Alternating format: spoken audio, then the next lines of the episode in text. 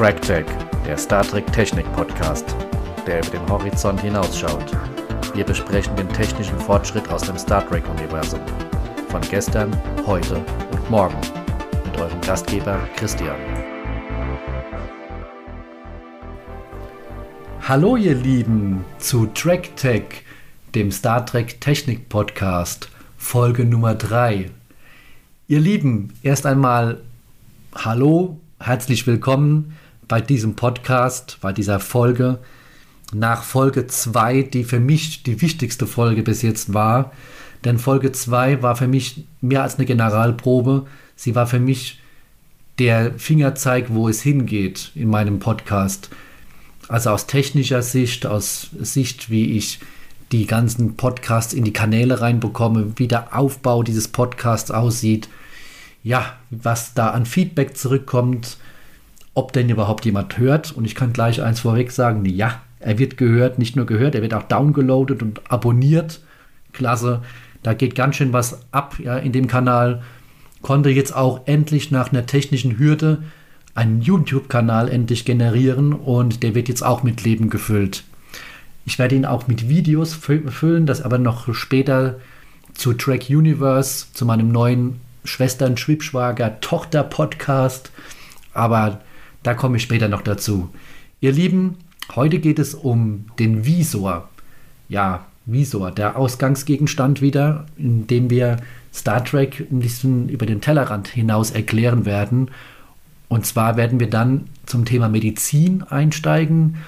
Ja, was gehört denn zur Medizin alles? Ausrüstungsgegenstände, Krankenstationen, ja, die Ärzte natürlich, beziehungsweise die Ärztinnen.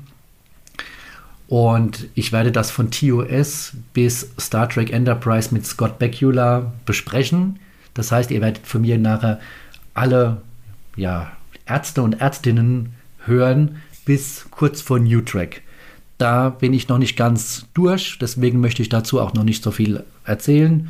Kommt aber auch noch in der Zukunft irgendwann, dass wir dann über die New Track-Themen sprechen werden. Aber halten wir uns jetzt erstmal von zwischen TOS und Enterprise mit Scott Bakula an. Ja, ihr Lieben, dann würde ich sagen, starten wir doch mal zum Thema Visor. Warum gerade der Visor? Ja, der Visor, das ist ein Gerät, das einem blinden Mann hilft, wieder zu sehen. Zwar anders als wir sehen, aber ich möchte noch gleich eins dazu sagen, wenn ich von einem blinden Mann spreche, meine ich natürlich auch eine blinde Frau. Ne? Also ich, nur, dass ihr Bescheid wisst, ich möchte da niemanden ausgrenzen. Nur beim Redefluss wird das wahrscheinlich immer mal wieder passieren, dass ich da ja nicht überall ein Gender-Sternchen setzen kann. Verzeiht's mir, ich spreche natürlich alle an. Ja, noch einmal, der Visor. Der Visor erlaubt eigentlich dem Träger aus dem sichtbaren Bereich des Lichts ja eine größere Bandbreite in elektromagnetischen Frequenzen zu sehen. Das heißt also, zwischen einem Hertz und 100.000 Terahertz kann er dann sehen. Ihr habt das ja schon gesehen, wenn ihr irgendwelche Folgen von Star Trek The Next Generation geschaut habt, dass, ein, äh, dass äh, der Jordi mehrere ja, Farbspektren sehen kann. Dadurch kann er natürlich auch direkt Materialien bestimmen, kann zum Beispiel auch versteckte Hohlräume erkennen, kann erkennen, ob jemand ja, eine künstliche Lebensform ist, zum Beispiel wie Data oder eine natürliche Lebensform. Und ganz einfach, zum Beispiel, wenn er Data anschaut, dann hat Data so eine Art Aura um sich herum. Ja, und so kann er dann auch unterscheiden, ist das jetzt ja, eine künstliche Lebensform oder ist das eine biologische Lebensform. Ich würde euch auch empfehlen, schaut euch, ja, wenn ihr Star Trek The Next Generation euch anschaut, zum Beispiel mal Worfs Brüder an oder das künstliche Paradies. Da wird es ein paar ja, Szenen geben zum Thema Visor. Und ähm, der Visor kann auch noch dafür sorgen, dass der Seher oder die Seherin weiter sehen kann. Das heißt also über mehrere Kilometer entfernt sogar sehen kann. Ja, leider hat aber auch der Visor seine Nachteile. Äh, der größte Nachteil ist, dass der Tragende Schmerzen empfindet, und zwar permanente Schmerzen, und sich auch nicht so richtig daran gewöhnen kann. Das erkennt man auch zum Beispiel daran bei Jordi, der ja auch dann irgendwann mal von Dr. Polaski gefragt wird, ob er äh, nicht Implantate gerne hätte und damit also den Visor dann damit ersetzen könnte. Und er lehnt es ab. Später erst bekommt er dann, ja, ja sag jetzt mal, Augenprothesen äh, eingesetzt. Und das sieht man dann so schön bei Star Trek 8, wo er dann äh, Saffron Cochran versucht zu suchen und wo dann seine Augen dann so, so auf und zu gehen. Und wenn man dann so hört, so, so ein mechanisches Geräusch drin hört, finde ich ganz gut umgesetzt und sehr, sehr gut gelöst. Und ähm, ist natürlich auch für den Schauspieler wahrscheinlich viel besser gewesen, denn nachher erkläre ich euch noch, wie die Designer diesen Visor aufgebaut haben und äh, was dann auch natürlich Lever Burden für Probleme hatte beim Spielen. Und ja, er musste ja dann durch diesen, durch diese, ja, wie soll man sagen, durch diesen kleinen Gitterstäbe durchschauen. Und ich denke, es war bestimmt für ihn sehr befreiend, mal ohne den Visor seine Rolle zu spielen. Ich hatte ja schon äh, des Öfteren gesagt, dass ich mich auch mal immer wieder auf das Design beziehen werde. Und ich habe dann eine ganz tolle Quelle, was die Infos zum Design angeht.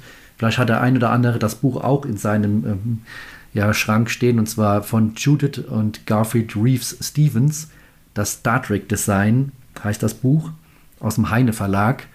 Und ähm, wenn ihr das Star Trek euch anschaut, werdet ihr immer wieder sehen, dass, was es da für Herausforderungen gab. Da war ja die CGI-Technik ja nicht so wie heute, beziehungsweise 1900, wann ging es los mit Star Trek The Next Generation? 87?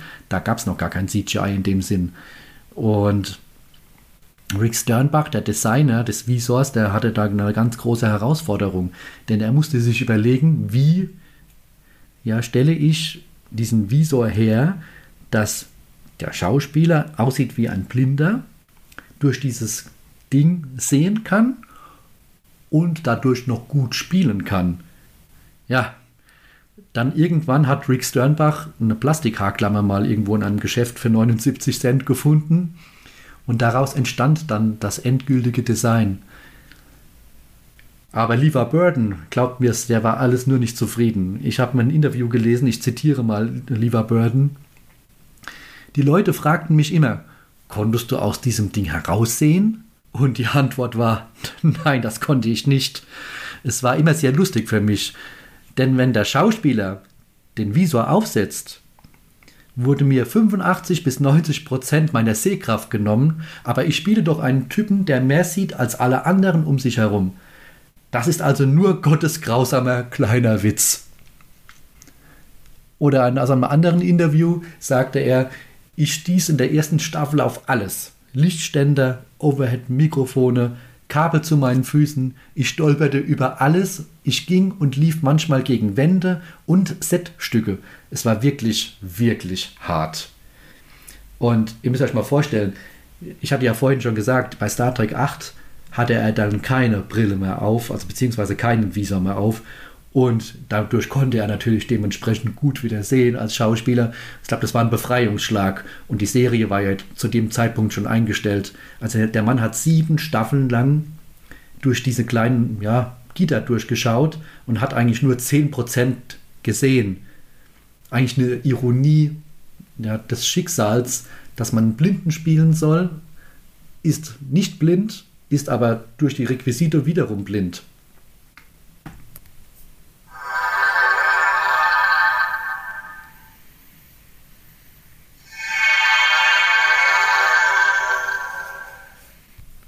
Ja, ihr Lieben, ich habe mich jetzt mal kurz runter in die Küche gebeamt und habe mir einen Kaffee geholt. Denn jetzt, wir wären ja nicht Track-Tech, wenn wir nicht über den Tellerrand hinausschauen würden.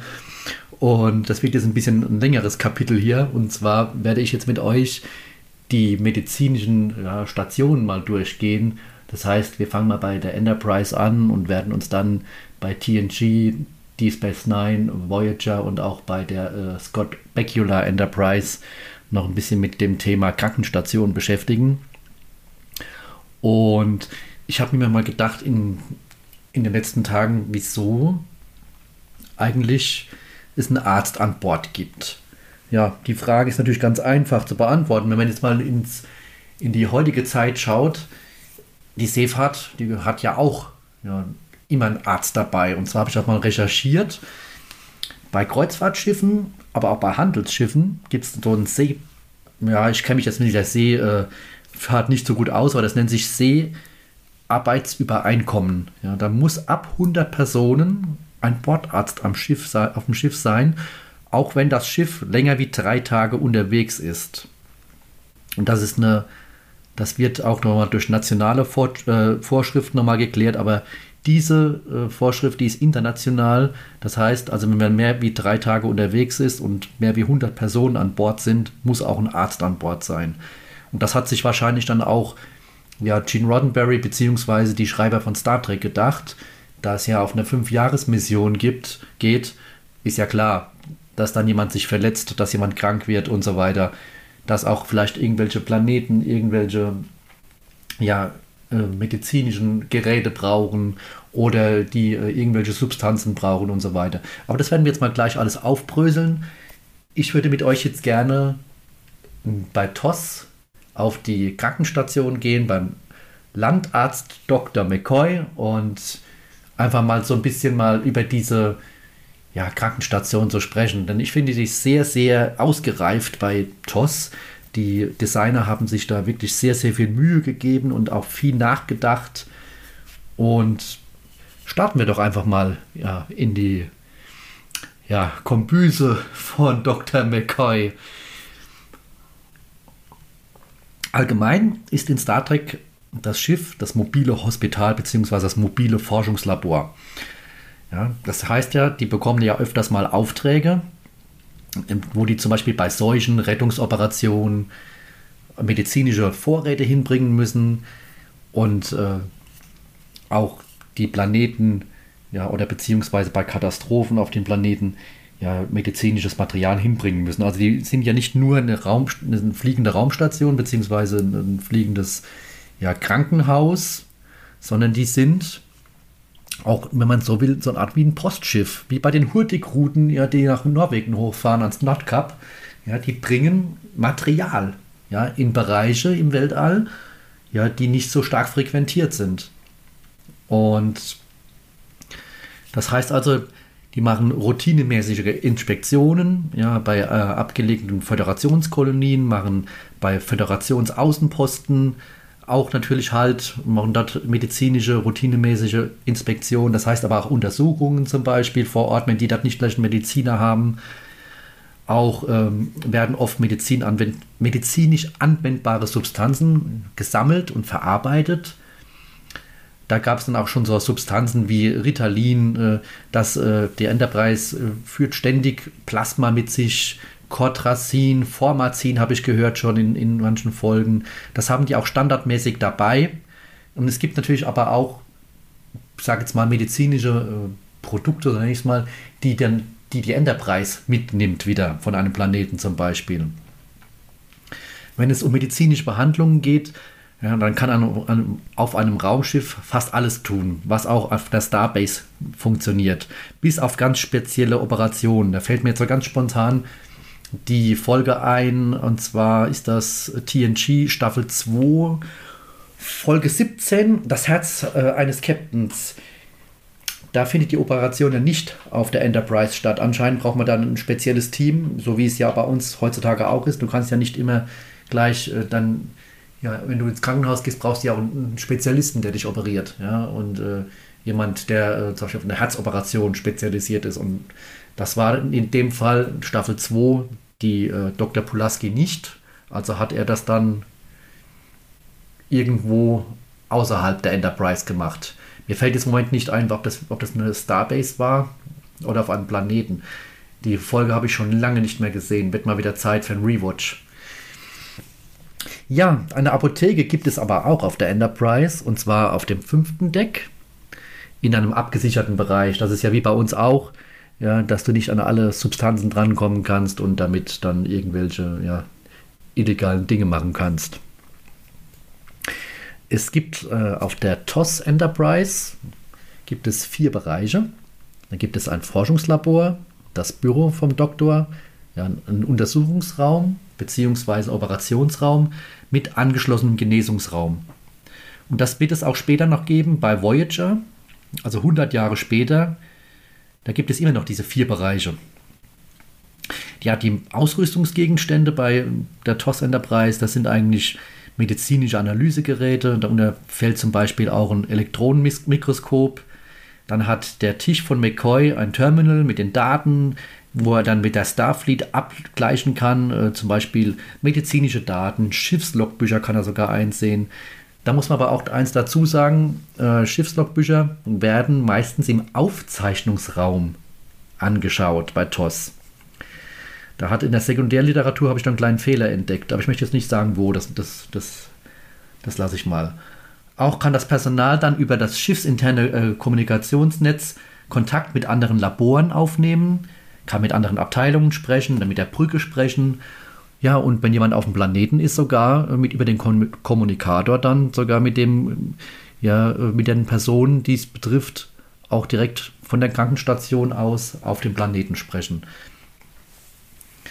Ja, natürlich gibt es, äh, wie in jeder Arztpraxis, natürlich auch Büros und Wartezimmer. Ja, das hat natürlich auch die Enterprise. Ich muss jetzt mal einen Schluck Kaffee nehmen. Ich habe noch so ein paar Fun Facts zwischendurch. Es gibt bei der TOS Enterprise noch keinen Ort zu, keine Ort-zu-Ort-Transporte und die Patienten müssen durch die Doppeltür auf die medizinische Station geschoben werden. Das ist dann ein paar Jahre später ja dann anders. Man kann dann direkt äh, an den Verunfallten auf ja, die Station dann auch beamen. Ja, das ist natürlich auch eine Frage ja, der, äh, der äh, ja, Schnelligkeit ja, umso schneller jemand auf die Krankenstation kommt, gerade bei meinem Verunfallten zum Beispiel, da wo jede Sekunde zählt, da ist natürlich besser, wenn du direkt auf die Station gebeamt wirst, als dass du noch durchs halbe All geflogen wirst und dann noch durch die Gänge der Enterprise getragen wirst, bis du dann endlich mal ja im, auf der Krankenstation bist. Ja, dann äh, Kraftfeld fällt mir jetzt so spontan auch noch ein. Bei äh, TNG bezeichnet man es ja als steriles Feld oder als steriles Kraftfeld. Pa bei TOS ist das noch anders. Da wird der Patient unter einen, ja, ich nenne es mal, ja, so einen chirurgischen Aufbau gelegt. Das erinnert mich so an eine Plastikplane, ja, mit einem Aufbau, der dann so aussieht, so ein bisschen pyramidenmäßig aussieht und wo dann irgendwelche Knöpfe drauf sind, wo dann der, der McCoy drücken kann, damit er den Patienten behandeln kann. Ja, was auch noch ein tolles Gadget ist, ist, äh, McCoy kann zum Beispiel über seine medizinischen Langstreckensensoren kann er feststellen, auf einem anderen Raumschiff, wie zum Beispiel bei der Botany Bay, ja, Herzaktivitäten kann er da auslesen, Atemtätigkeiten kann er auslesen, er kann sogar auslesen, wie viele Personen oder beziehungsweise wie viele Körper ja auf diesem Schiff sind. Das ist diese Kahn-Folge aus, aus der TOS. Da ähm, auch nochmal reinschauen. Die Enterprise hat 13 weitere wissenschaftliche Labore und die unterstützen auch diesen medizinischen Stab bei zahlreichen Tests. Da gibt es zum Beispiel ja, eine Folge äh, Spock außer Kontrolle. Mal reinschauen, da könnt ihr das mal sehen, wie das ja auf der Enterprise so funktioniert. Ja, äh, man muss dazu sagen, die Star Trek-Designer, die haben sich wirklich sehr viel ja, den Kopf gemacht und da kann ich wieder mein, dieses Buch, das ich vorhin euch schon empfohlen habe, empfehlen, und zwar das Star Trek Design von Judith und Garfield Reeve Stevens. Äh, da könnt ihr auch nochmal Notizen, Skizzen sehen. Also ich kann euch das Buch wirklich nur wärmstens empfehlen. Gibt es bestimmt noch irgendwo antiquarisch zu kaufen. Ja, bei eBay habe ich, hab ich das damals, glaube ich, sogar erstanden. Ich bin mir jetzt nicht mehr ganz sicher, aber äh, es war schon gebraucht, das weiß ich. Es hat mich auch ordentlich Gebrauchsspuren. Äh, aber ich bin froh, dass ich das gefunden habe, denn ich schmöge in solchen Büchern sehr, sehr gerne. Es fast, erinnert mich schon fast wie so ein, also ein kleines Coffee, Coffee Table Book. Und äh, damit könnt ihr Stunden verbringen. Und ich finde immer etwas Neues. Auch jetzt wieder zur Recherche dieser Folge habe ich wieder einiges gefunden und kann es dann auch hier schön in der Besprechung anwenden. Ja, was haben denn die Designer sich so alles gedacht? Ja, die haben zum Beispiel daran gedacht, dass auch der Patient ja, einen Rufknopf drücken kann, ja, wenn er äh, die Schwester ja, benötigt. Ja, an den Betten zum Beispiel im OP oder im Genesungsraum, da befinden sich Terminals. Ja, überall sind Monitore zu finden. Also man, man merkt wirklich, was, dass die sich darüber wirklich Gedanken gemacht haben.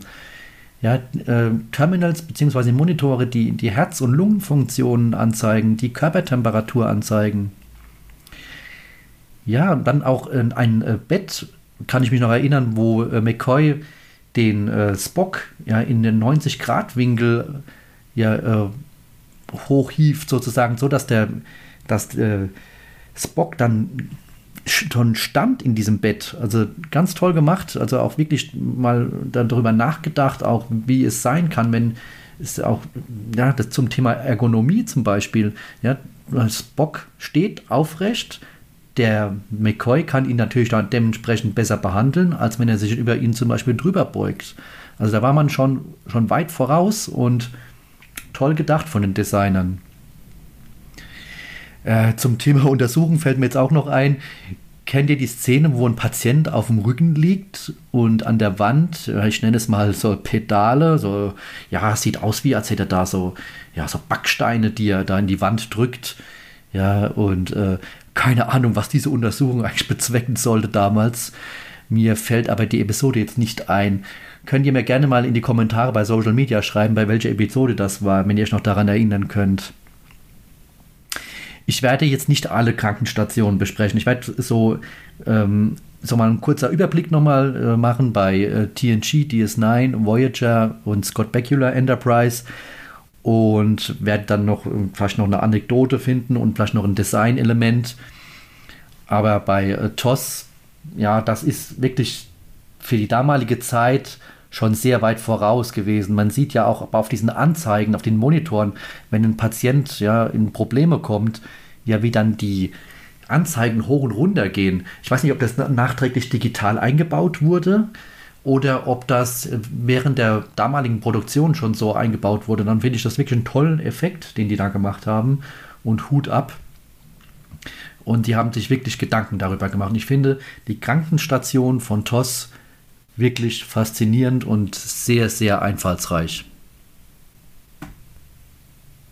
Damit wir das ganze Thema Medizin abrunden, werde ich auch noch was zu den einzelnen Ärzten sagen im Star Trek-Universum. Ich denke, das ist äh, der ganzen Serie auch geschuldet, denn ohne die Ärzte würde auch die Serie teilweise gar nicht funktionieren und würde die Serie auch irgendwo unlogisch machen. Und ich würde sagen, wir fangen einfach in der Chronologie an so wie sie damals ausgestrahlt wurde. Und ich würde sagen, fangen wir doch mal einfach mit Leonard McCoy an. Ja, Leonard McCoy, genannt Pille, im Englischen Bones genannt. Ja, der diente 27 Jahre lang unter Captain Kirk und war der medizinische Offizier auf der Enterprise. Er selbst bezeichnet sich sehr gerne als einfacher Landarzt, obwohl seine Laufbahn bei der Sternenflotte ja, sehr brillant war. Ein, ein, junger Mediziner mit magischen Händen. Ja, und im Alter von 137 war er ja dann auch noch Admiral. Ihr könnt euch bestimmt noch an die allererste Folge von TNG erinnern.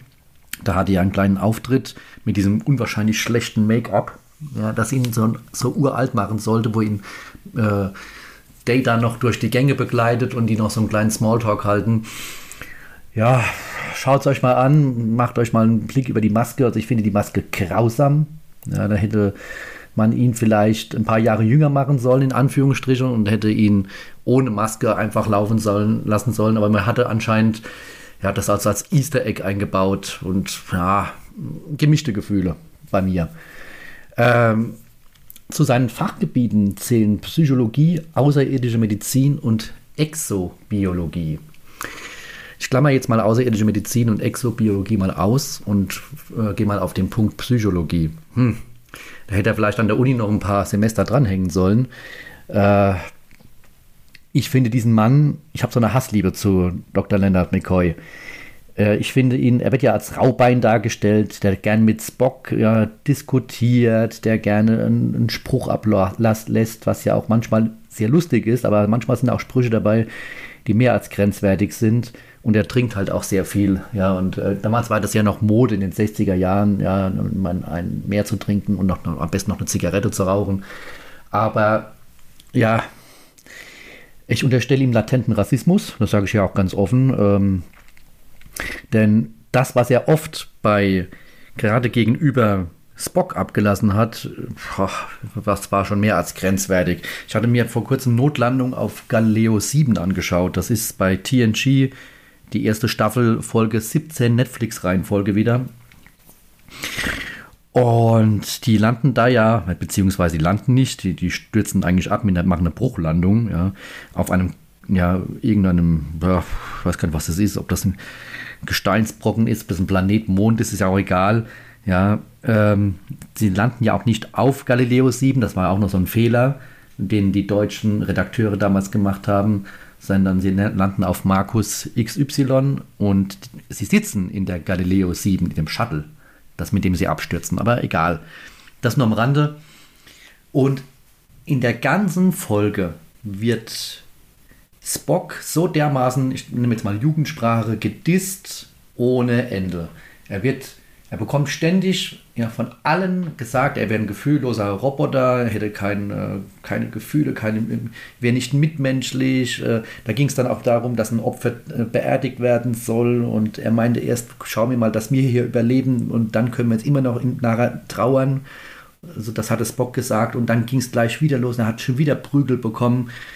Und ich denke mir einfach, Junge, du bist Mediziner, also von einem Mediziner erwarte ich schon einen gewissen Intellekt und da äh, und auch, ja, auch eine zwischenmenschliche Komponente, auch wenn man gerade Psychologie studiert hat. Ja, und die war komplett auf der Strecke. Und ähm, auch in den Filmen wird er oft als Raubein dargestellt, wo ich ihn wiederum sehr gut fand. Äh, äh die, die Forrest Kelly war in äh, Star Trek 6, das unentdeckte Land. Äh, da hat er wirklich sehr, sehr gute auch Charakterzüge gehabt, also die Figur ja, des Leonard McCoy. Und später wird er ja noch von Carl Urban noch bei den JJ-Filmen äh, noch dargestellt, auch raubeinig, aber nicht mehr so latent rassistisch und, und auch nicht mehr diese ganz so eklatanten, dummen Sprüche. So, wie gesagt, Leonard McCoy, wir werden keine Freunde. Ja, das ist so eine, ich nenne es mal Hassliebe, um es noch nett auszudrücken. Ja, TNG, da wird es jetzt ein bisschen interessanter. The Next Generation. Beverly Crusher, ja. Die Ärztin, die auch Chefärztin an Bord der Enterprise NCC 1007-01D bis E ist. Ja, die wird nach dem Tod ihrer Eltern, sie heißt ja mit gebürtigem, also mit Geburtsnamen Howard, von ihrer Großmutter Felisa Howard großgezogen und die erklärte dann auch viel über heilende äh, Wirkung von Kräuter und so weiter. Und ich denke mir, das war auch wahrscheinlich auch dieser Grund, warum dann auch Beverly dann irgendwann Medizin studiert hat und in die Föderation auch eingetreten ist. Ja, dann haben wir in der ersten Staffel die Beverly und dann urplötzlich ist sie in der zweiten Staffel weg. Dann in der dritten Staffel erscheint sie wieder. Warum das so ist, liebe Leute, googelt es einfach. Ja, wenn ihr es nicht wisst, das werde ich jetzt hier nicht erzählen. Das würde jetzt in, ja, den Rahmen sprengen und würde auch nicht jetzt zu der Medizinfolge passen. Ähm, Gates McFadden hatte seine Gründe und die Darstellerin, die Beverly Crusher spielt, lest einfach mal nach. Das könnt ihr bei Wikipedia wahrscheinlich nachlesen. Und äh, wir beziehen uns jetzt nur mal auf die Fanfiction hier. Und nach einem Jahr kehrt sie also wieder zurück auf die Enterprise und übernimmt wieder den Posten der Chefärztin. Was man bei Beverly Crusher sehr, sehr stark merkt, sie ist sehr leidenschaftlich in ihrem Job. Sie lässt sich nichts aus der Ruhe bringen. Ne? Also ich habe jetzt eine Folge zum Beispiel geschaut, die hieß Terror of Rudia 4 in der äh, dritten äh, Staffel, Folge 12. Und da hatte sie mit Terror Terroristen zu tun, die sie sogar entführt hatten. Und ich fand sie in dieser Folge richtig gut, denn sie hat gezeigt, dass sie einen kühlen Kopf hat dass sie ihrem Chef auch mal Kontra geben kann, so nach dem Motto, ey, ich bin Ärztin, ich habe einen, ja, einen medizinischen Eid geschworen, Leuten zu helfen und ich helfe den Opfern jetzt. Ja, und Picard weiß ja auch, dass so ein Arzt auch eine gewisse Macht hat. Natürlich, äh, in dem Fall hätte Picard sie noch hochbeamen können, aber er hat aber auch gewusst, okay, es ist ja noch Worf und Data unten auf dem Planeten. Es wird hoffentlich gut gehen. Ja, also sie soll sich jetzt mal um die Erstversorgung kümmern. Auf dem Planeten gibt es ja auch Ärzte, die dann übernehmen können. Leider wird sie dann in dieser Folge entführt. Ich möchte gar nicht weiter über die, Folge sprechen. Schaut sie euch an. Wie gesagt, dritte Staffel, Folge 12. Und sie zeigt einfach Führungsstärke. Das ist genauso in der, in der Folge Ich bin You. Ja, oder in der äh, ja, Folge, wo sie äh, diesen äh, Ferengi-Wissenschaftler ja, unterstützt, wo er so ein Shuttle ja, in die Corona eines Planeten, äh, der Sonne fliegen möchte und äh, da äh, passiert dann auch noch etwas. Ich möchte jetzt nicht die, die Folge besprechen, schaut sie euch an. Oder die Folge Ronin, ja, da zeigt man auch mal noch mal schön Charakterzüge von ja, von Beverly Crusher und rundet das Ganze so ein bisschen ab, wie sie ist, wie sie charakterlich äh, gezeigt und gezeichnet wird. Ich finde Gates McFadden eine tolle Schauspielerin. Ich hätte viel, gern viel mehr von ihr gesehen. Ich kann mich nur an eine einzige Szene erinnern, wo ich sie gesehen habe. Und das war mit Alec Baldwin irgendwann in den 80ern oder 90ern äh, in dem äh, Film Der Rote Oktober. Da hatte sie seine Ehefrau gespielt. Da hat sie vielleicht einen Auftritt gehabt von noch keiner Minute. Ja. Naja, sehr schade. Genauso geht es mit der Catherine Pulaski weiter. Die Schauspielerin, ja kenne ich auch nicht. Ähm, habe sie nicht in anderen Filmen oder Serien wahrgenommen. Catherine Polaski, das ist die Dame, die dann in der zweiten Staffel den Posten von der Beverly Crusher übernimmt und nach der zweiten Staffel auch wieder ausscheidet. Warum das passiert ist, empfehle ich euch auch. Googelt es einfach, lest es euch durch. Wir bleiben bei der Fanfiction. Ja, Polaski kommt im Jahr 2365 als Ersatz für Dr. Beverly Crusher an Bord. Denn Beverly wurde dann befördert und arbeitet äh, für ein Jahr ja, im Hauptquartier der, der medizinischen Abteilung und hat da einen Chefposten und ist da gut aufgestiegen. Natürlich muss man dann auch dann mal ja einen anderen Job annehmen, wenn man ja, ja in der Führungsposition bleiben möchte. Das ist ja heutzutage normal und dass man da den Job des Öfteren mal wechselt. Und das war auch damals anscheinend schon ja, in Anführungsstriche ja, in der Fanfiction normal. Ja, Pulaski ist ein bisschen altmodisch. Ja, sie hat also altmodische Behandlungsmethoden. Zum Beispiel äh, gibt es eine Folge, wo jemand sich das Bein bricht und die sagt ja, einfach Schienen. Ja, früher wurde der Arztberuf noch mit den Händen gemacht. Das war ein richtiges Handwerk. Und der andere Arzt oder äh, Mediziner sagt, wie Schienen? Was ist denn das für ein Quatsch? Ne? Und, aber er macht es dann natürlich. Ja, so ist Pulaski auch mit den Schienen von Knochenbrüchen vertraut. Bei Erkältung schreibt sie auch gerne mal eine Hühnersuppe. Äh, dann, warum ist sie eigentlich wieder weggegangen? Ja, das wurde eigentlich nie so richtig erklärt. Und äh, warum sie die zweite Staffel in der Serie verlassen hat. Ja, nicht in Wirklichkeit, sondern warum ist sie ausgeschieden? Das hätte man vielleicht noch irgendwie noch ein bisschen ausschmücken können, wenigstens am Anfang der dritten Staffel naja, hat man eigentlich, hat man nicht gemacht. Ich finde persönlich, dass Pulaski sehr an McCoy mich erinnert. Sie ist auch so ein bisschen raubeinig. Sie gerät ja auch öfters mal mit PK aneinander. Ähm, sie ist ja auch kein Fan von Data. Also das ist, sozusagen ihr Spock, den sie auch des Öfteren mal ja, angreift, da sie ja nicht gerne mit äh, nicht lebenden Personen zusammenarbeitet. Das hat sie ja dann auch schon öfters betont. Und dann aber auch merkt, dass äh, Data ganz andere Qualitäten hat. Und sie freundet sich nicht mit ihm an, aber sie freundet sich mit der Situation an, ja, dass sie mit ihm auskommt, mit ihm arbeiten muss. Ja, es ist, ein, ich sag mal, ein professionelles Arbeitsverhältnis, nennen wir es mal so. Da gibt es eine Folge, die alten Kreise. Äh, ich weiß nicht gar nicht genau, wie die Folge heißt. Die war Anfang der zweiten Staffel. Ich schaue mal kurz nach. Die persönlich fand ich bei The Next Generation gar nicht mal so schlecht. Und da sieht man halt auch mal, beziehungsweise man erfährt auch, wie Pulaski, was hier auch noch an Fachbücher geschrieben hat und so ein bisschen, äh, so ein bisschen Trivia, so um die, um die, äh, um diesen Charakter herum. Ja, zweite Staffel, Folge 7, die jungen Kreise. Und das kann man sich auf jeden Fall anschauen.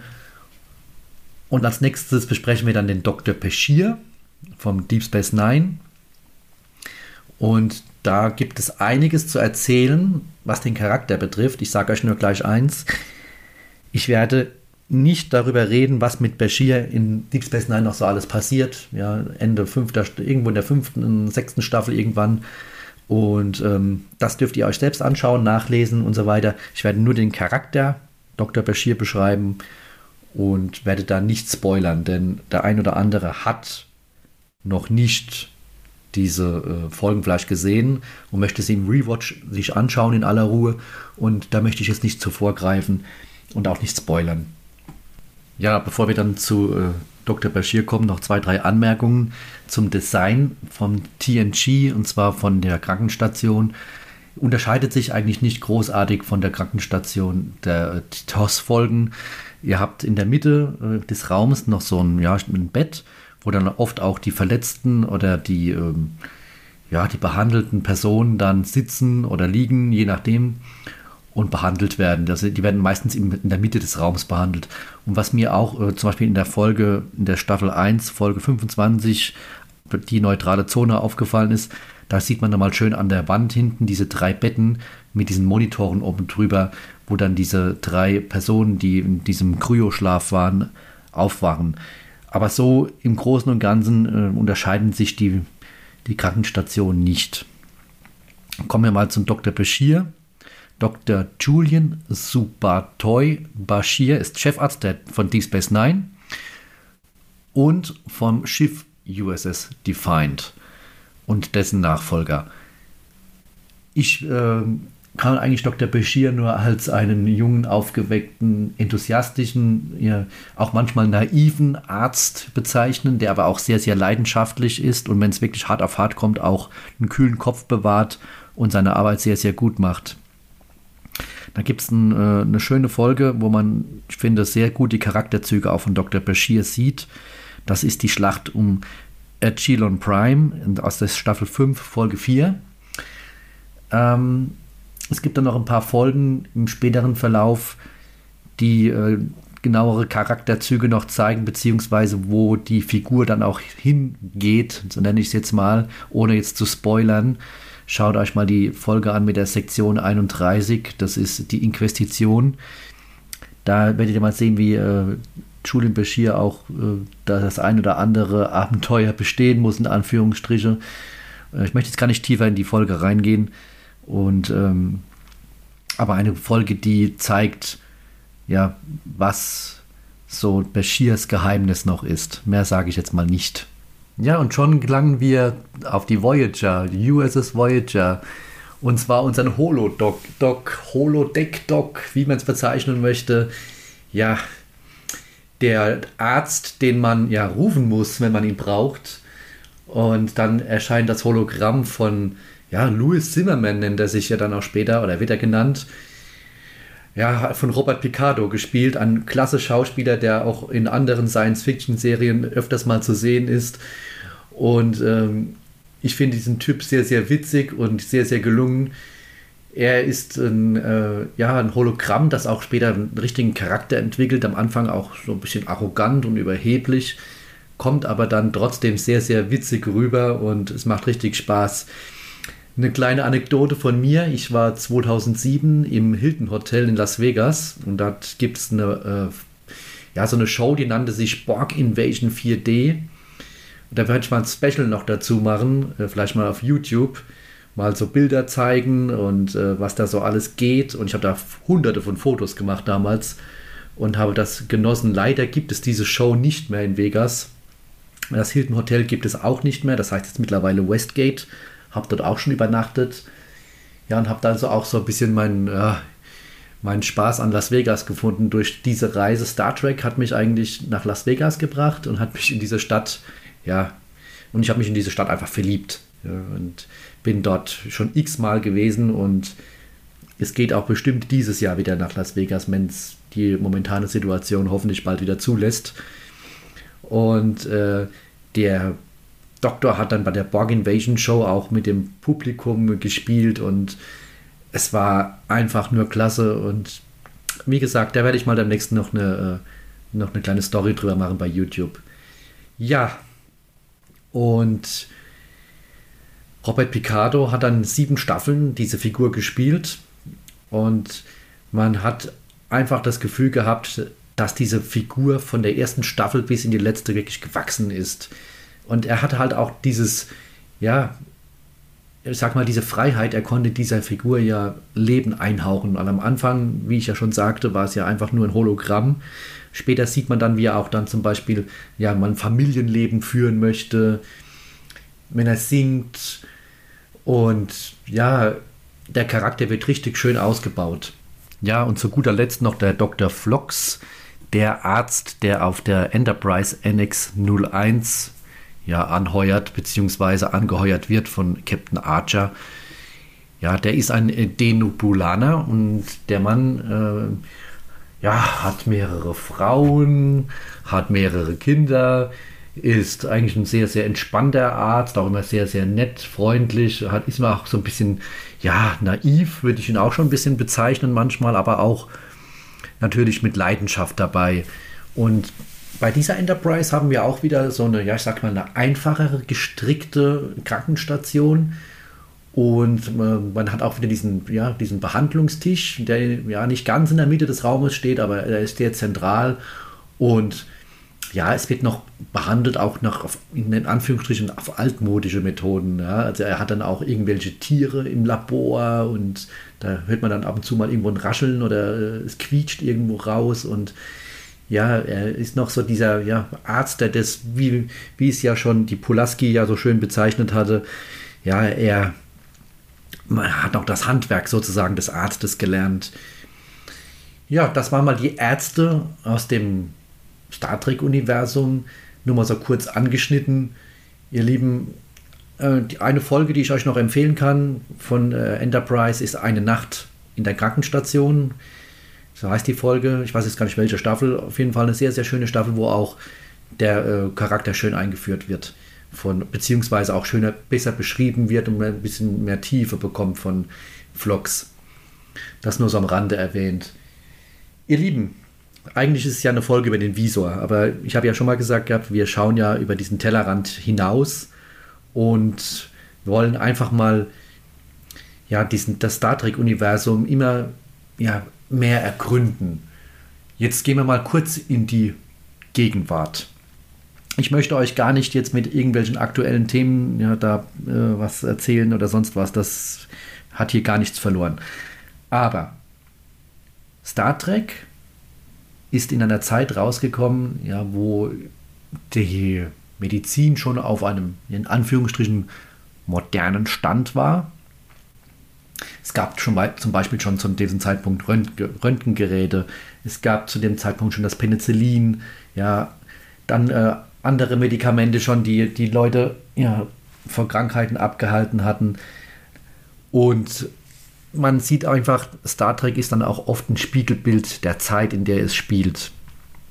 Und ich finde, ich persönlich finde, das muss ich jetzt muss ich dazu sagen, finde, Star Trek löst viele Dinge richtig gut.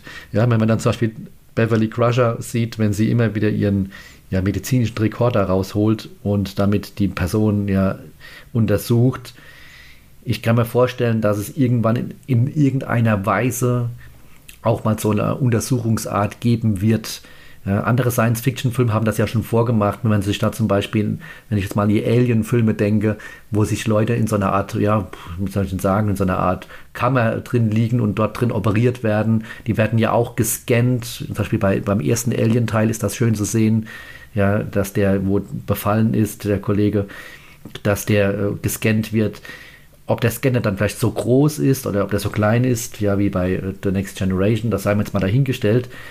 Aber die Medizin schreitet ja unwahrscheinlich voran, ne? wenn man überlegt, ja, mit der Computertomographie und so weiter, was da alles schon mittlerweile möglich ist und wie viele Krankheiten dadurch vielleicht schon besiegt worden sind und wie viel Menschenleben man auch dadurch retten konnte. Ja, zeigt es einfach, Star Trek orientiert sich immer auch ein bisschen an der ja, Realität und ich denke, solange es die Menschheit gibt, wird es auch Medizin geben, ja, in irgendeiner Form. Wir können jetzt nicht raten, wie das in Zukunft aussehen wird, aber man sieht ja durch Prothesen zum Beispiel, ja, wie weit Star Trek eigentlich schon ist. Dazu fällt mir noch eine gute Folge ein von Star Trek und zwar von Deep Space Nine, nämlich die Folge Das Melora-Problem, Staffel 2, Folge 6, das Elis Elysianische Exoskelett.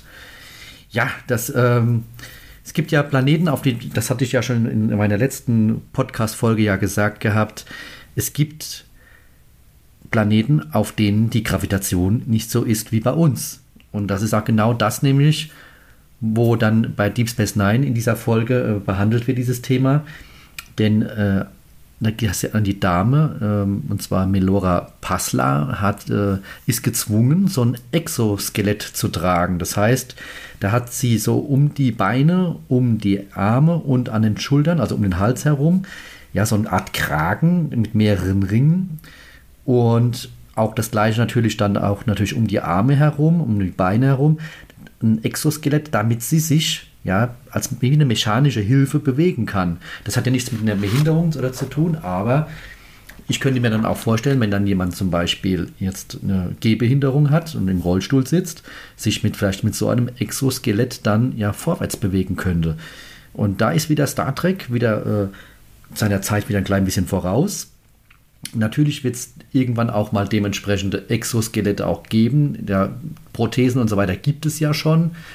Aber so in dieser Form, naja, schauen wir mal, wie sich das entwickelt. Man könnte das zum Beispiel auch benutzen, wenn man schwere Lasten zum Beispiel heben müsste. Könnte ich mir jetzt mal so aus dem Bauch raus vorstellen. Da fällt mir jetzt schon wieder zu Alien zum Beispiel, in diesem Film Aliens, der zweite Alien-Film, ein, wo Ripley mit diesem großen, ja, ja, ist ja, ja, ob ein Gabelstapler ist, ich weiß nicht, wie das, wie das, wie das Fahrzeug nochmal benannt wurde, aber diese schweren Lasten tragt. Das ist ja auch nichts anderes wie ein, halt nur ein überdimensionales Exoskelett. Ja, damit könnte man auch, wie gesagt, schwere Lasten tragen. Und das auch wieder in der Medizin könnte vielen Menschen helfen, dass sie wieder gehen könnten. Ja, was ist denn, wenn zum Beispiel irgendwo auf einem Planeten ein größeres Unglück passiert und äh, die, die brauchen sofort Hilfe und die Föderation könnte dann denen helfen? Wäre es dann nicht geschickt, wenn man eine, eine entsprechende Raumschiffflotte hat, das hat man so ein bisschen bei The Next Generation beziehungsweise auch bei den anderen Serien nie so richtig behandelt. Man sieht zum Beispiel in der allerletzten Folge von The Next Generation, dieser Doppelfolge, sieht man die USS Pasteur. Die wird so kurz in, in Cues an die Zeit Zukunft mal äh, gezeigt. Das ist so ein Hospitalschiff und das wird von Beverly Crusher kommandiert. Das sieht so aus wie so ein, ja, so ein äh, quergelegtes Mikrofon. Vorne ist es so eine Kugel dann wird es hinten, ach, können auch als Eis bezeichnen, wie eine Eistüte eigentlich, ja, eine, eine querliegende, wenn man viel Fantasie hat. Und die Kugel hat hinten noch so die, ihren, ihren ja, weiteren Trakt, beziehungsweise die Warpgondeln. Ist es ein Schiff, das kaum Bewaffnung hat, also eine sehr, sehr leichte Bewaffnung hat und nur schwache Schutzschilder hat und äh, besitzen auch keine Tarnvorrichtung. Ja, eigentlich mehr wirklich gedacht als Hospitalschiff. Ich würde es mir wünschen, wenn es mal vielleicht in Zukunft mehr besprochen wird bzw. gezeigt wird, solche Raumschiffe, denn mir kann keiner erzählen, dass jedes Raumschiff äh, die Kapazität hat, ja, Verletzte oder äh, Kranke ja, zu transportieren, wenn man schon mit der eigenen Mannschaft genug zu tun hat. Schreibt uns mal in die Kommentare, was ihr darüber denkt, was die medizinische Flotte vielleicht für Raumschiffe bräuchte, wie die ausgestattet sein sollten, welche Reichweiten die haben sollten und ob die vielleicht doch stärker bewaffnet sein sollten. Von mir gibt es jetzt gleich noch eine Buchempfehlung bzw. eine Bücherempfehlung zu Medizin und dann würde ich gerne das Thema auch abschließen, Medizin bzw. der Visor, so wie wir es ja von Anfang an nannten und wir dann jetzt mal das ja weit über den Tellerrand hinausgeschaut haben. Und zwar gibt es von Crosskult Verlag gibt es insgesamt sechs Bücher, die nennen sich Doppelhelix und spielen eigentlich alle so in diesem Next Generation Zeitalter. Sie werden auch immer vorne am Titel, ich werde ihn noch in Social Media posten, steht immer vorne drauf Star Trek The Next Generation und dann eins von sechs, zwei von sechs und so weiter. Doppelhelix nennt sich das Ganze. Und man, da hat man immer eine schöne Geschichte über die ja, Mediziner aus Star Trek. Also ihr werdet dann sehen, ihr werdet immer auf alte Bekannte treffen. Ihr werdet es schon an den Fotos, wenn ich im Social Media das gepostet habe, sehen, und kann ich wirklich nur empfehlen. Die Bücher sind sehr, sehr gut geschrieben. Ich habe sie schnell durchgehabt.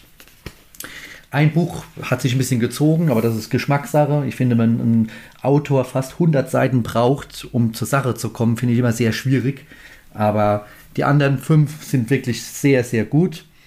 Auch das, das eine Buch ist auch nicht schlecht, nur man hätte ein bisschen früher, finde ich, in die Geschichte reinfinden können. Aber das ist vielleicht Ansichtssache und Geschmackssache. Wie gesagt, schaut in die Social Media Kanäle rein. Äh, die Bücher sind aus dem Grosskult Verlag. Ich weiß nicht, ob sie die noch neu gibt. Ich habe sie mir damals bei eBay ersteigert.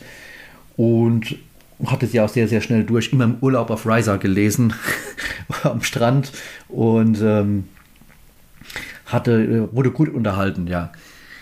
Ihr Lieben, dann würde ich sagen, kommen wir zum nächsten Thema und zwar zum Ausblick auf Track Universe. Ja, und zwar der Trivia Podcast, wie ich ihn nennen werde. Und zwar wird das ein Podcast werden, auf dem ich einfach mal über andere Star Trek-Themen spreche. Die müssen nicht technisch sein. Also das kann durch die Bank weg alles sein. Wir können da über Bücher reden, wir können da über auch vielleicht auch über ja, Modelle sprechen, wir können über Veröffentlichungen sprechen, was in Zukunft vielleicht noch alles so kommt. Vielleicht gibt es auch demnächst mal wieder einen Film. Das würde mich auch mal wieder sehr freuen, wenn man mal ins Kino wieder gehen könnte und Star Trek-Film auf der großen Leinwand sehen könnte. Und ähm, wenn ihr Ideen habt, schickt die mir. Ich werde immer wieder ja, Track Tech bzw. Track Universe euch rechtzeitig ankündigen, ankündigen, werde mit euch zusammen ja, äh, entweder die Folge auslosen, ich werde Umfragen machen. Schaut einfach mal immer meine Social Media Kanäle rein, macht mit, denn wie gesagt, der, dieser Podcast ist von einem Star Trek Fan für Star Trek Fans und dieser Podcast kann auch nur leben, wenn ihr euch ja daran partizipiert, wenn ihr daran teilnimmt. Schreibt mir immer etwas in die Kommentare rein und lasst mir was, fast was hören. Und so gestalten wir den Podcast. Und ich habe jetzt ja so eine Art, ja, ich nenne es jetzt mal Lostrommel in Anführungsstrichen, eine Dose, wo ähm, nicht so guter Whisky drin war, den, den, ich mal wieder zu Weihnachten oder zu Geburtstag bekommen habe. Die Leute haben mir gedacht, sie schenken mir einen edlen Tropfen. Nee, äh, dieser eine amerikanische Whisky, der ist nicht so ganz meins, den kann man in Cola reinschütten und kann ihn dann trinken, aber mehr ist der aber auch wirklich nicht gut. Ich möchte ja auch keine Werbung machen, das werde ich auch nie machen. Es wird hier keine Werbung geben. Und ähm, da hatte ich das Thema Empok Noah gezogen. Jetzt denken bestimmt viele, oh Gott, Empok Noah, das ist ja doch die, ja, die Schwester oder der Bruder ja, Raumstation von DS9. Ja, das ist es auch irgendwo. Äh, aber ich habe mir gedacht, den, diesen Punkt im Universum nehmen wir als Ausgangspunkt, um mal die Cardassianer kennenzulernen und die Bajoraner. Ich finde, da gibt es viel zu wenig. Auch ich habe mich mal ein bisschen bei den Podcasts mal so durchgeschaut oder habe mir mal so ein bisschen auch Sekundärliteratur zukommen lassen und da wird eigentlich gar nicht so drüber gesprochen, was ist dann eigentlich passiert, warum ist Empok Nor eigentlich irgendwo im Weltall ja leer. Ja, so richtig darüber gesprochen wurde ja nie. Und ich habe mal ein bisschen recherchiert, habe da mal ein bisschen was zusammengeschrieben, auch so ein bisschen B-Kanon. Lasst es auf euch zukommen. Und ihr werdet sehen, ihr werdet die Kardassianer und auch die Bajoraner mit anderen Augen sehen und ihr werdet auch vielleicht das ein oder andere dann, wenn ihr den DS9 Rewatch irgendwann mal macht, werdet ihr diese ganzen Charaktere auch mit anderen Augen sehen. Warten wir es ab. Mitte Februar, beziehungsweise ja, gegen Ende Februar, denke ich, werde ich mit der Folge fertig sein. Ich werde das natürlich auch wieder rechtzeitig posten und Bescheid sagen. Ja, dann würde ich sagen, losen wir doch mal gleich die nächste Folge von Track Universe aus. Ich habe da mal wieder meine ja, Box hier. Und dann schauen wir mal gleich rein, was es dann im März für ein Thema geben wird. Da werden wir jetzt mal gleich reinschauen. Und im ha, habe gleich den nächsten großen Brocken rausgezogen. Und zwar Khan. Khan Union Soon. Der, ja, ja, man kann sich anders bezeichnen, der absolute Feind ja, von James T. Kirk. Da, da habe ich mal was rausgesucht. Da werde ich mal gucken, was wir daraus bauen können und was wir da machen können und was vielleicht noch nicht so bekannt ist über Khan oder vielleicht auch über die Zeit, in der er gelebt hat, über die eugenischen Kriege. Mal schauen. Da fällt mir jetzt schon wieder zwei, drei Sachen ein, die ich mir auch dann gleich mal nach der Aufnahme auch noch gleich mal aufschreiben werde. Und wenn ihr Lust und Laune habt und sagt, ich hätte mal gerne über das Thema XY gesprochen, kommt, lasst mir eine Nachricht zukommen. Dann fliegt dieses Thema in diese Whisky-Box rein und dann veröffentliche ich natürlich gerne darüber eine Folge, wenn dieses Thema gezogen wird. Deswegen füttert mich mit Themen. Umso mehr Themen, umso besser. Ja, schlagt mir was vor und dann reden wir drüber. Ja, Abstimmung, Leute. Ich werde immer wieder bei Twitter Da gibt es so ein schönes Abstimmungstool.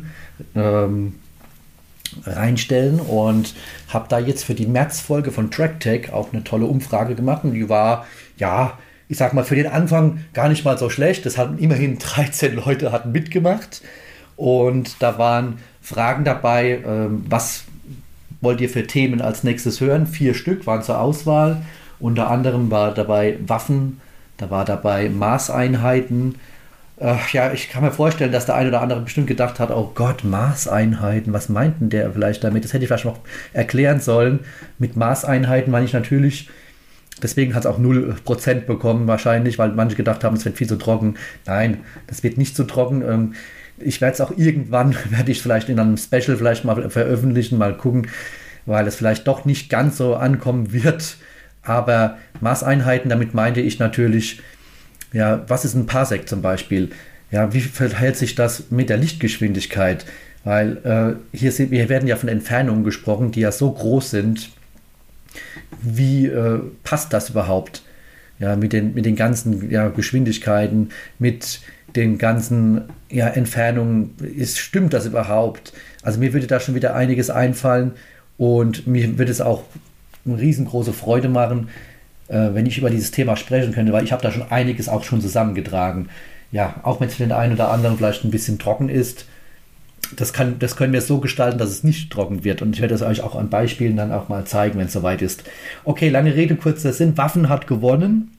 Das heißt also, wir werden über Butlets sprechen, wir werden über Phaser sprechen, wir werden über Disruptoren sprechen. Ich kann mir vorstellen, dass ich noch über die Bewaffnung sprechen werde von dem einen oder anderen Raumschiff beziehungsweise auch von der Raumstation könnte ich mir vorstellen, dass man da noch über Waffen sprechen. Wir können ja vielleicht mal über heimtückische Waffen sprechen, die es auch im Star Trek-Universum gibt.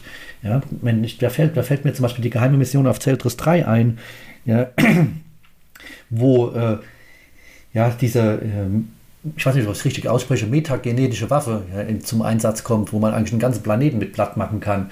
Auch über solche Dinge mal sprechen, ja, auch über die Moral vielleicht da, darüber, darf man solche Waffen überhaupt benutzen, auch in der Zukunft, wo ja eigentlich eine perfekte Gesellschaft ja eigentlich äh, existiert.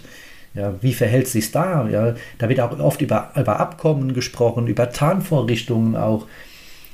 Also, ihr seht, ich bin schon wieder am Brainstormen und äh, das wird auch wieder eine umfangreiche Folge und ich werde auch die Tage in Produktion gehen und freue mich schon riesig drauf.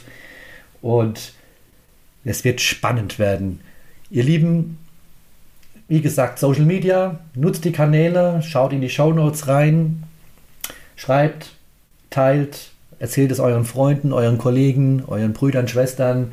Ja, erzählt es Leuten, wo ihr genau wisst, das sind Star Trek-Fans. Sagt mal den Leuten, ey, ich habe da einen Podcast entdeckt der spricht da über Technik, Technik, der spricht über Gegenwart, der spricht ja auch vielleicht über Themen, ja, die in anderen Podcasts Gott sei Dank nicht behandelt werden. Und das, ich will mich ja dadurch auch ein bisschen ja, von den anderen absondern. Ich möchte keine Folgen besprechen, ich möchte keine ja, irgendwelche mega-Nerd-Themen besprechen, sondern eher diese Dinge wie, ja, wie zum Beispiel Khan. Ja. Wer, wer weiß denn viel über Khan? Ich weiß schon einiges über Khan, aber ich denke mir auch für mich ist es immer wieder so ein, ja, das Star Trek-Thema noch mehr zu vertiefen. Deswegen lange Rede, kurzer Sinn. Die nächste Folge wird meine allererste Track Universe Folge sein. Die wird jetzt, ja, wie gesagt, Ende Februar erscheinen. Ich werde viel Werbung dafür machen, immer mal wieder in die Kanäle reinschauen. Ihr Lieben, ich verabschiede mich von dieser Folge. Der Visor, ja, also eher gesagt, dieser ja, äh, Haarreif hat äh, Lever Burton, ich glaube, schlaflose Nächte bereitet und ich hoffe, dass er auch damals eine gute Gage dafür bekommen hat, dass er sich öfters mal den Kopf angeschlagen hat oder irgendwo dagegen gelaufen ist. Und meine Hochachtung an ihn. Noch ein kleiner Fun Fact. Ich habe in seiner Geburtsstadt in Rheinland-Pfalz gewohnt. Er äh, ist ein äh, Landstuhl geboren, also ein Sohn Landstuhl, das könnt ihr bei Wikipedia nachlesen macht mich auch ein bisschen stolz, vielleicht auch deswegen hier in Rheinland-Pfalz ja, ist Star Trek ja nicht geboren, aber Star Trek ist auch hier in die Welt gezogen mit Lever Burton, mit Jordi LaForge, mit einem ganz tollen Charakter, finde ich. Ihr lieben, Medizin wird es immer geben, solange es die Menschheit gibt. Genauso wie es auch leider immer wieder, so hart wie es klingt, den Tod geben wird, das Leben geben wird, wie es Essen und Trinken geben wird, wie es Vergnügung und Glücksspiel geben wird. Der Mensch, der hat halt nun mal diese Dinge, die zu seinem Leben gehören und die Medizin gehört dazu. Und ich hoffe, dass die Medizin schneller voranschreitet. Man sieht es ja in der aktuellen Situation, ich möchte jetzt auch gar nicht darüber sprechen. Es gibt immer wieder Menschen, die einfach über sich herausragen und in der Medizin riesengroße Fortschritte machen. Ich hoffe, dass wir irgendwann mal den Tag erleben, wo es auch eine Tablette gegen Krebs geben wird, diese heimtückische Krankheit. Ja, mittlerweile auch Volkskrankheit. Ja, man hört ja überall nur noch der und der hat Krebs. Ich hoffe, allen, die mir zuhören, denen es nicht so gut geht, ich drücke euch die Daumen, ja, dass die Medizin euch helfen kann. Bleibt gesund, bleibt stark. Wir hören uns bei Track Universe und schreibt mir bitte. Ciao, macht's gut. Das war Track Tech, der Star Trek Technik Podcast, Februar 22. Ich nehme noch einen Kaffee.